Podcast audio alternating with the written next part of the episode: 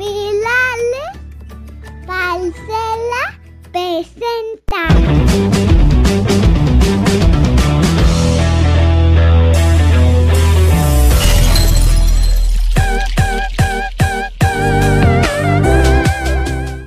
Nosotros somos Diana López y, Diego Santos.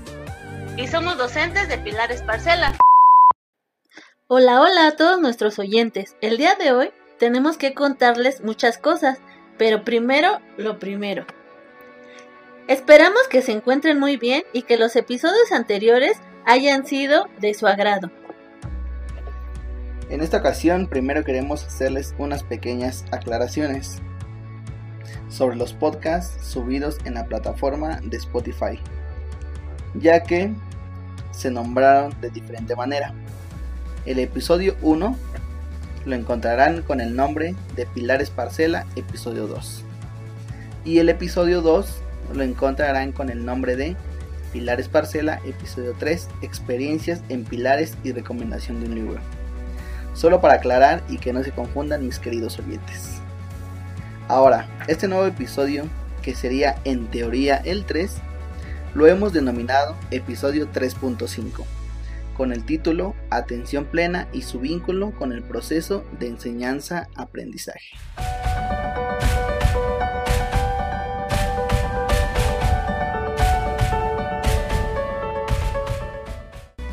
En el episodio pasado les contamos que tendremos un invitado especial y lo prometido es deuda. El invitado que tenemos el día de hoy en el podcast es de la Magdalena Contreras, vecino de nuestro Pilares Parcela y quizá vecino de algunos de ustedes, que ahora nos escuchan.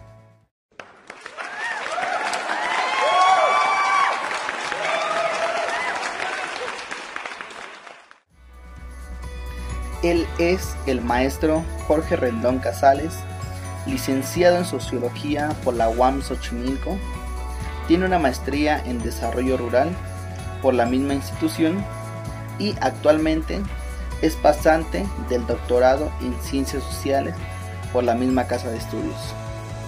Se ha especializado en estudios de la cultura, medio ambiente y subjetividades.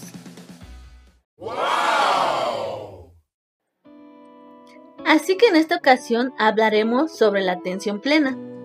El equipo de Podcast Parcela realizó las respectivas investigaciones sobre el tema y en resumen llegamos al punto que la atención plena ha sido descrita conceptualmente como la capacidad de atender a lo que sucede en el momento presente, pero de una manera no reactiva y sin juicios, según Sin Kabat.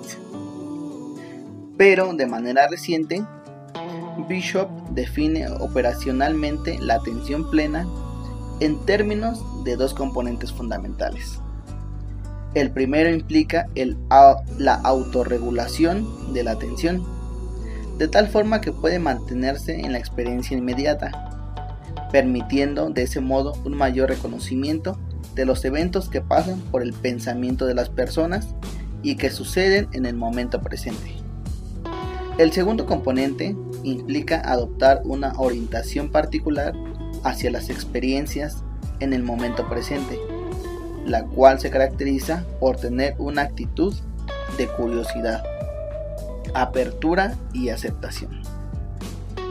Pero bueno, el maestro Jorge Rendón nos pondrá en contexto sobre la atención plena, esperando construir un puente de diálogo entre este tema y su relación con el proceso de enseñanza-aprendizaje. Así, que, comenzamos. ¿Qué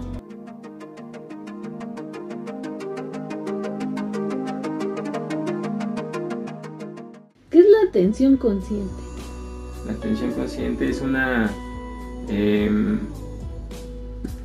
práctica que se deriva del llamado noble sendero óctuple en el budismo.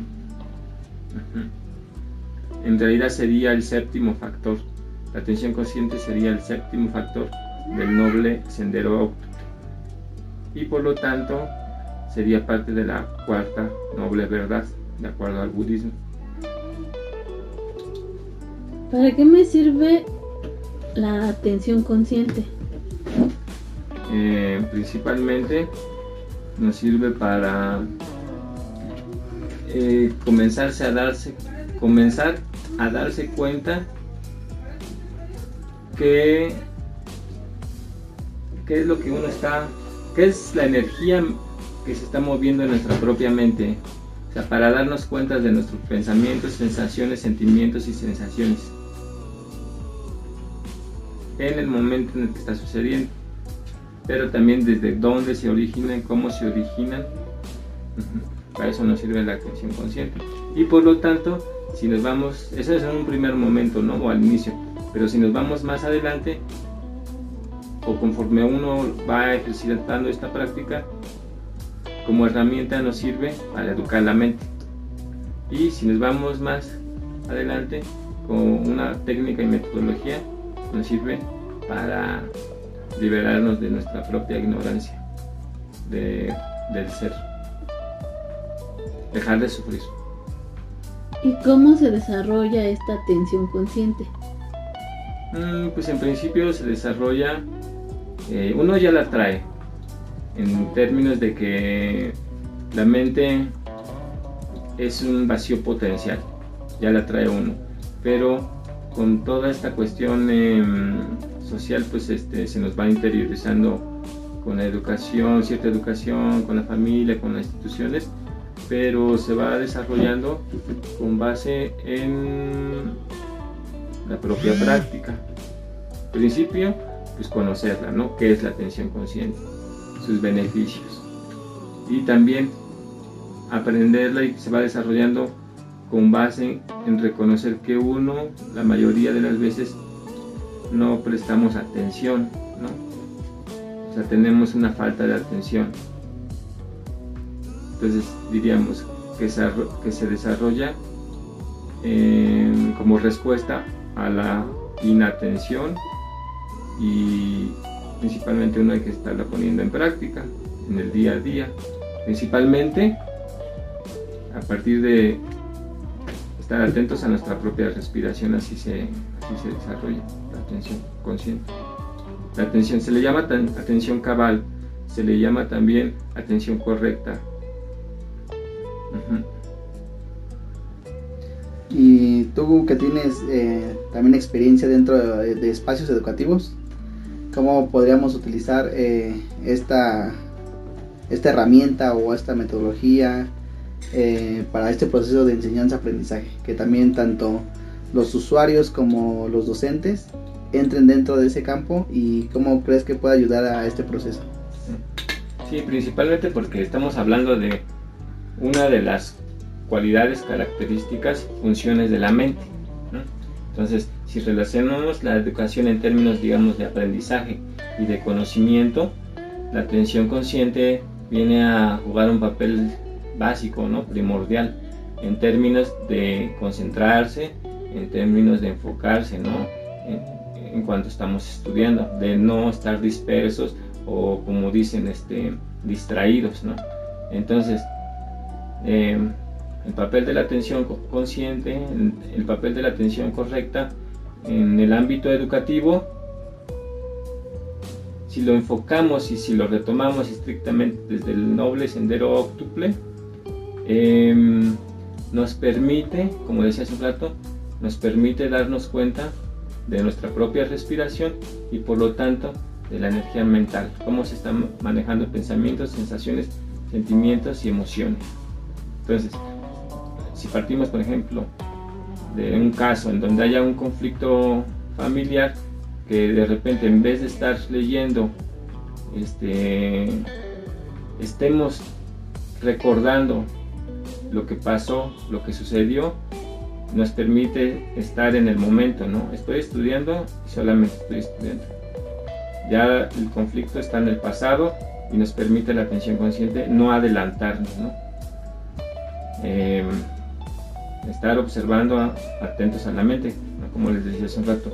O sea, estamos trabajando principalmente o estamos retomando principalmente el tema de la energía mental, de la mente, pero en este marco que les comento no es solamente un proceso cognitivo cuando se dice que es mente-corazón. O sea, en realidad eh, Y también la atención consciente no solamente eh, tiene un referente en la cultura asiática, ¿no? sino también aquí en Mesoamérica solamente que se le ha dicho, se le ha llamado como una técnica del acecho, el acecho. Entonces, en el papel del aprendizaje y educativo te permite pues enfocarte, este, un, mayor aprendizaje y les decía, em, se ha conocido ahora como mindfulness, pero eso se aplicó a la cuestión, digamos, de psicoterapeuta en hospitales. En contraste o en términos como respuesta para el estrés. Pero hay investigaciones que nos comentan que ha servido hasta para estudios de posgrado, desde preescolar hasta posgrado. Entonces ahí hay un referente relacionado con la educación.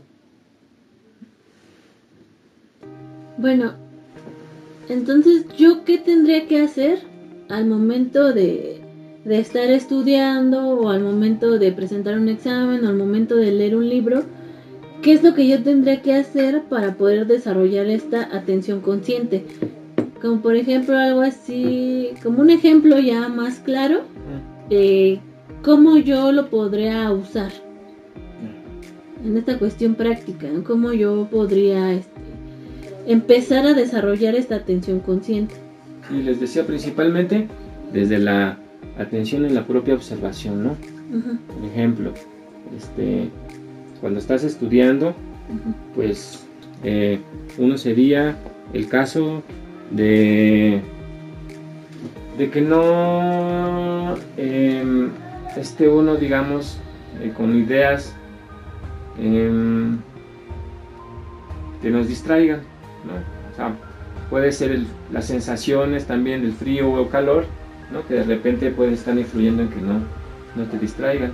Ahora la otra que yo me he dado cuenta es, por ejemplo, que te lleva a un mayor interés.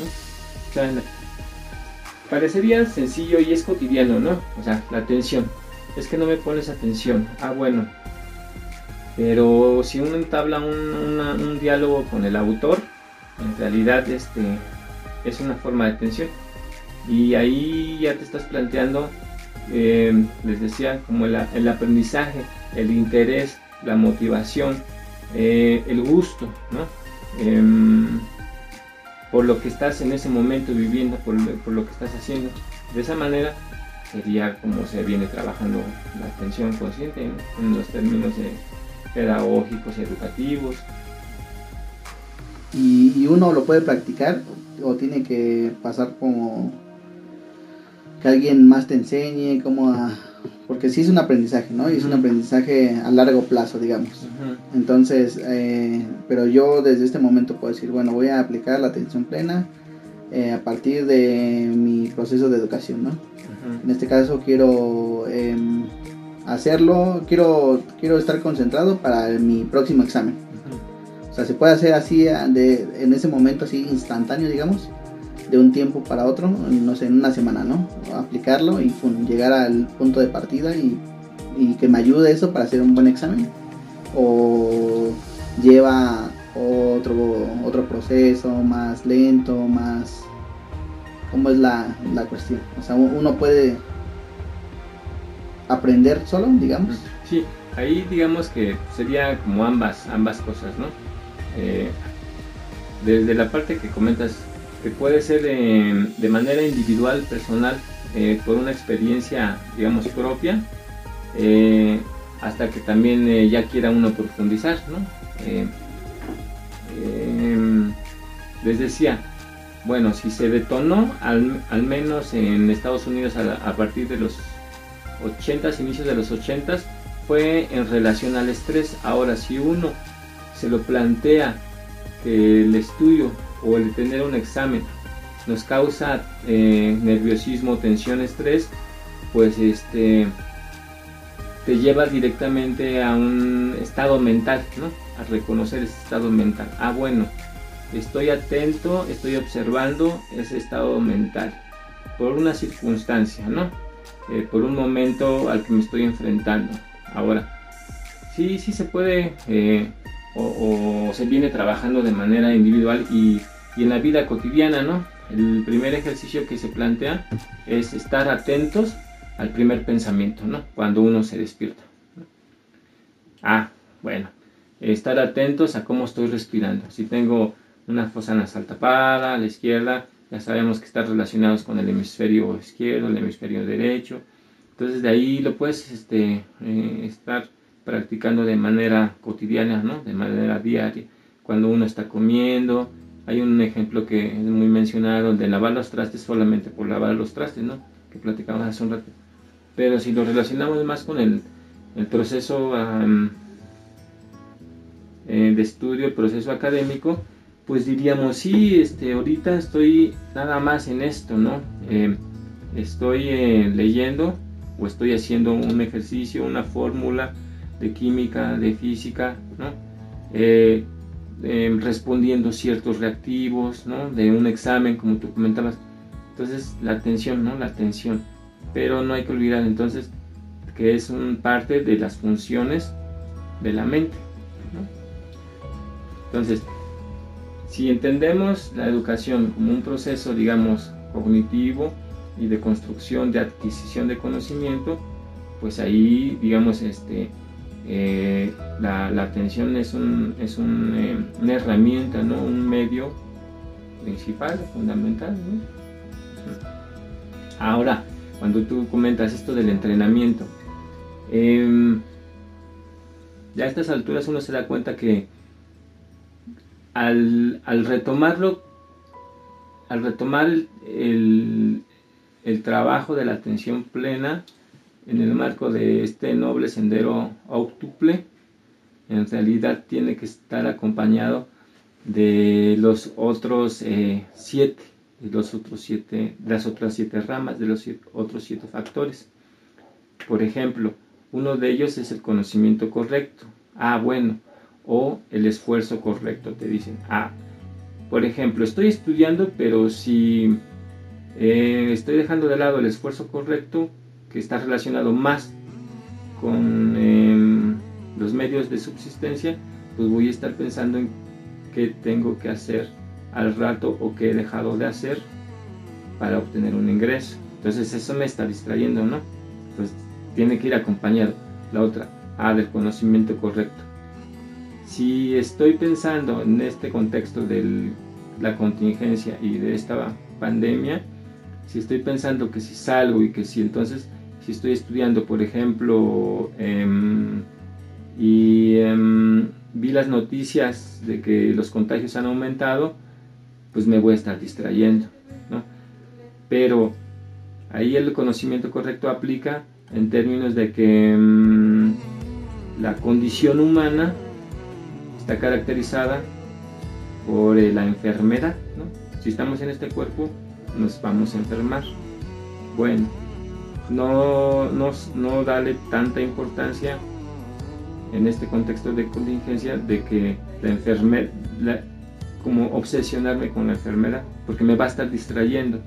Pero si el conocimiento correcto me permite comprender y aceptar que la enfermedad existe, ya no va a tener tanto peso, ¿no? Y entonces voy a poder estar tranquilo y por lo tanto tener una mayor atención. Entonces ahí es cuando es parte del entrenamiento, ya con los otros siete factores. Ahora, pues sí, estarla poniendo en práctica a diario, ¿no? Si, si también se ha tocado en el tema de las adicciones, ver desde dónde surge em, eh, ese apego, ¿no? Ahora sí le llama adicción, pero más bien desde dónde surge esa em, eh, identificación con una sustancia o el apego por uno mismo, ¿no? Si entonces este uno, uno tiene el ego em, em, vamos a decir exacerbado, pues todo lo que le digan a uno lo va uno a malinterpretar o va uno a tener una percepción errónea entonces lo que nos permite y la parte del entrenamiento de la atención es que la percepción también se va acomodando, ¿no? Uno percibe de otra forma la vida, ¿no? Y ahí puedes entonces mejorar tu estudio o este o esta cuestión de, en el caso, un ejemplo de las adicciones. Perfecto. Este, bueno, ahora bien, nosotros nos dedicamos a dar asesorías, ¿no? Asesorías educativas.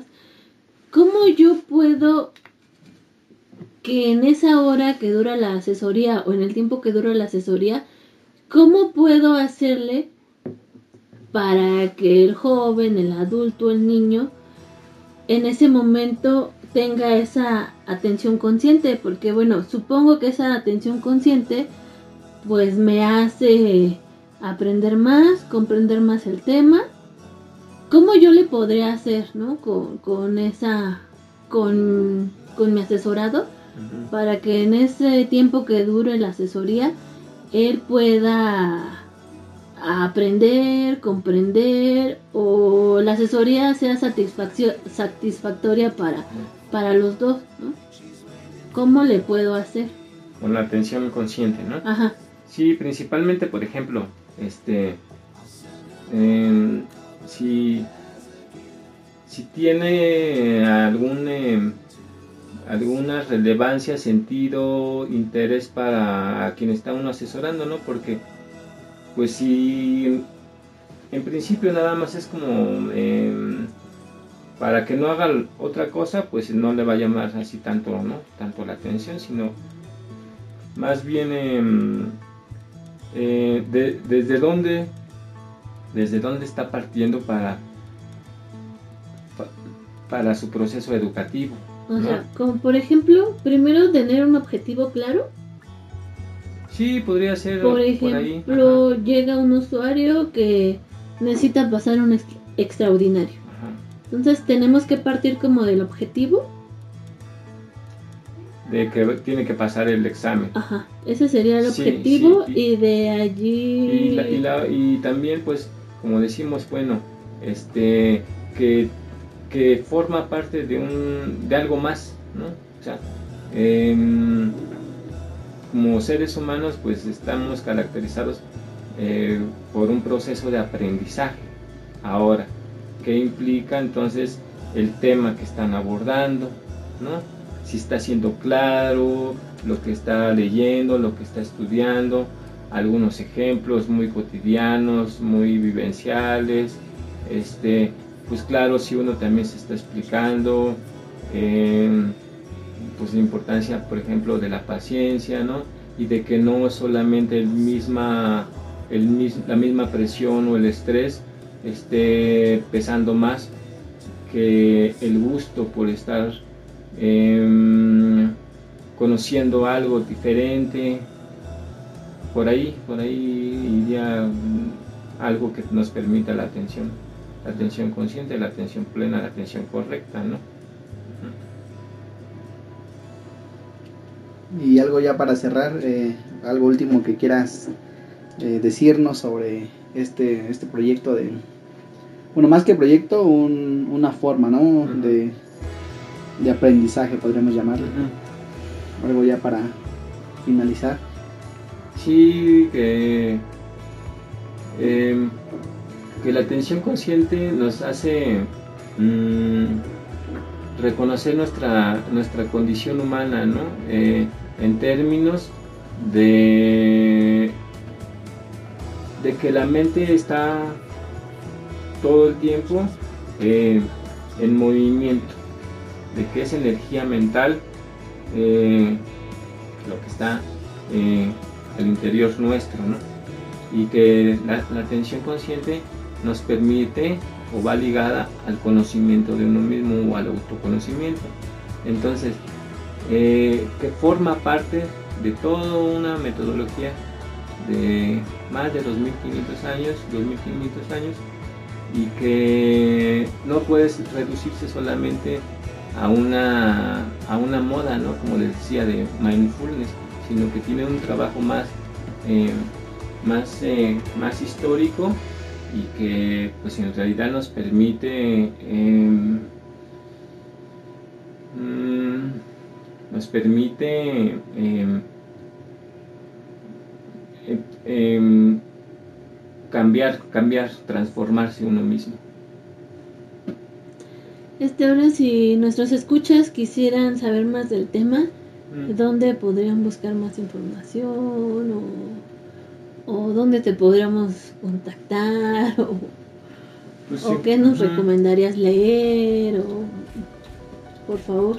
Pues principalmente en internet hay eh, una página eh, en, en donde están alrededor de 500, ¿no? De 500 este, textos que nos hablan de, de, de la atención consciente, ¿no? Em, pero les decía, hay que, hay que enmarcarla dentro del budismo y quitarnos un, pre- un- prejuicio de que es religioso el asunto solamente, no. Eh, ya les decía, es epistemológico, filosófico y psicológico, ¿no? La atención consciente me parece que eh, conjunta, conjunta al menos estos tres campos de, de la experiencia humana, tanto em, de investigación como principalmente de forma práctica. Y a lo mejor algo que no les he comentado es esto de que la atención consciente se entrena a partir de la meditación. Y este tipo de meditación más específico sería eh, la llamada, por un lado, samadhi, samatha, que es cuando uno empieza a tranquilizar, a, a quietar la mente, a sosegar, devolverle sosiego, y por otro lado sería vipassana, que es la introspección, es decir, como la mirada profunda hacia el propio ser. Entonces, em, mm, los jueves, los jueves hay este, unas pláticas de 7 a 8 en Facebook, en vivo. Em, es por parte de una asociación civil, se llama Budismo Libre. Y esta gente viene haciendo un trabajo eh, que enfatiza que es budismo tibetano laico, para que no se confunda con una cuestión religiosa o de ese tipo, ¿no? Entonces ahí puede ir uno buscando. Ahora, si uno quiere empezar a profundizar, pues uno de sus impulsores ha sido una persona vietnamita que ha estado trabajando con los niños refugiados, ¿no? A partir del conflicto Vietnam, Vietnam del Norte, que ha trabajado este, eh, con niños refugiados todo este tema ¿no? de la atención y hay otra gente que también eh, eh, del Tíbet ya a partir de, de la- de la invasión china pues este, ha estado fundando centros en Europa, varios, varios países de Europa y también en Estados Unidos y uno puede meterse eh, a las redes y buscar allí este, bastante información. Aquí en México les digo, como referente es esa, esa, esa página de em, Budismo Libre, que es una asociación civil y los jueves, ¿no? Entonces está interesante, está interesante. Y una otra cosa más que, que les decía, al, al, mm, retomar en este marco, digamos, metodológico del noble sendero octuple, este, estamos ah, siendo como, como más este, integrales, ¿no? De epistemología, filosofía y psicología budista, ¿no? Que, que realmente pues, es una herramienta para mí interesante e importante. Y hay bastantes fuentes, ¿no? Nada más hay que ir delimitando porque si hay demasiada también información. Bueno, pues muchas gracias.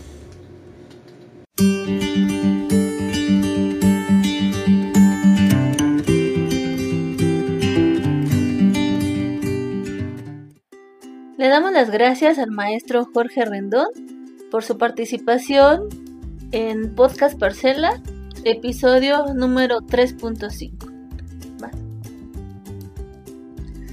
Si tienen dudas, comentarios, sugerencias, nos pueden escribir donde se publique este material y quizás en otro momento podamos tener otra charla con el maestro. Por ahora les dejamos sus contactos por si alguien le quiere escribir. El correo del maestro es todo en minúsculas reflejos74 arroba gmail.com repetimos reflejos74 arroba gmail.com y su teléfono es el 55 47 82 51 15.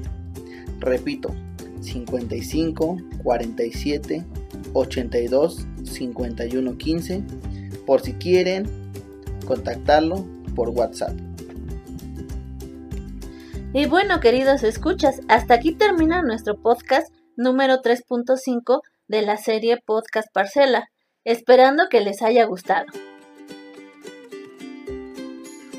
Y si desean dejarnos un comentario o si tienen dudas o incluso si quieren participar en alguna de nuestras secciones, nos pueden escribir al correo todo con minúscula pilaresparcela.gmail.com Repetimos, pilaresparcela.gmail.com o al teléfono 55 23 30 48 02.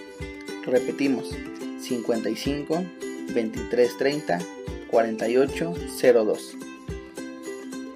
También pueden dejar sus comentarios en las redes oficiales de Pilares CDMX, donde se publique este podcast y nosotros los leeremos y pondremos mucha atención a sus comentarios, sugerencias o dudas.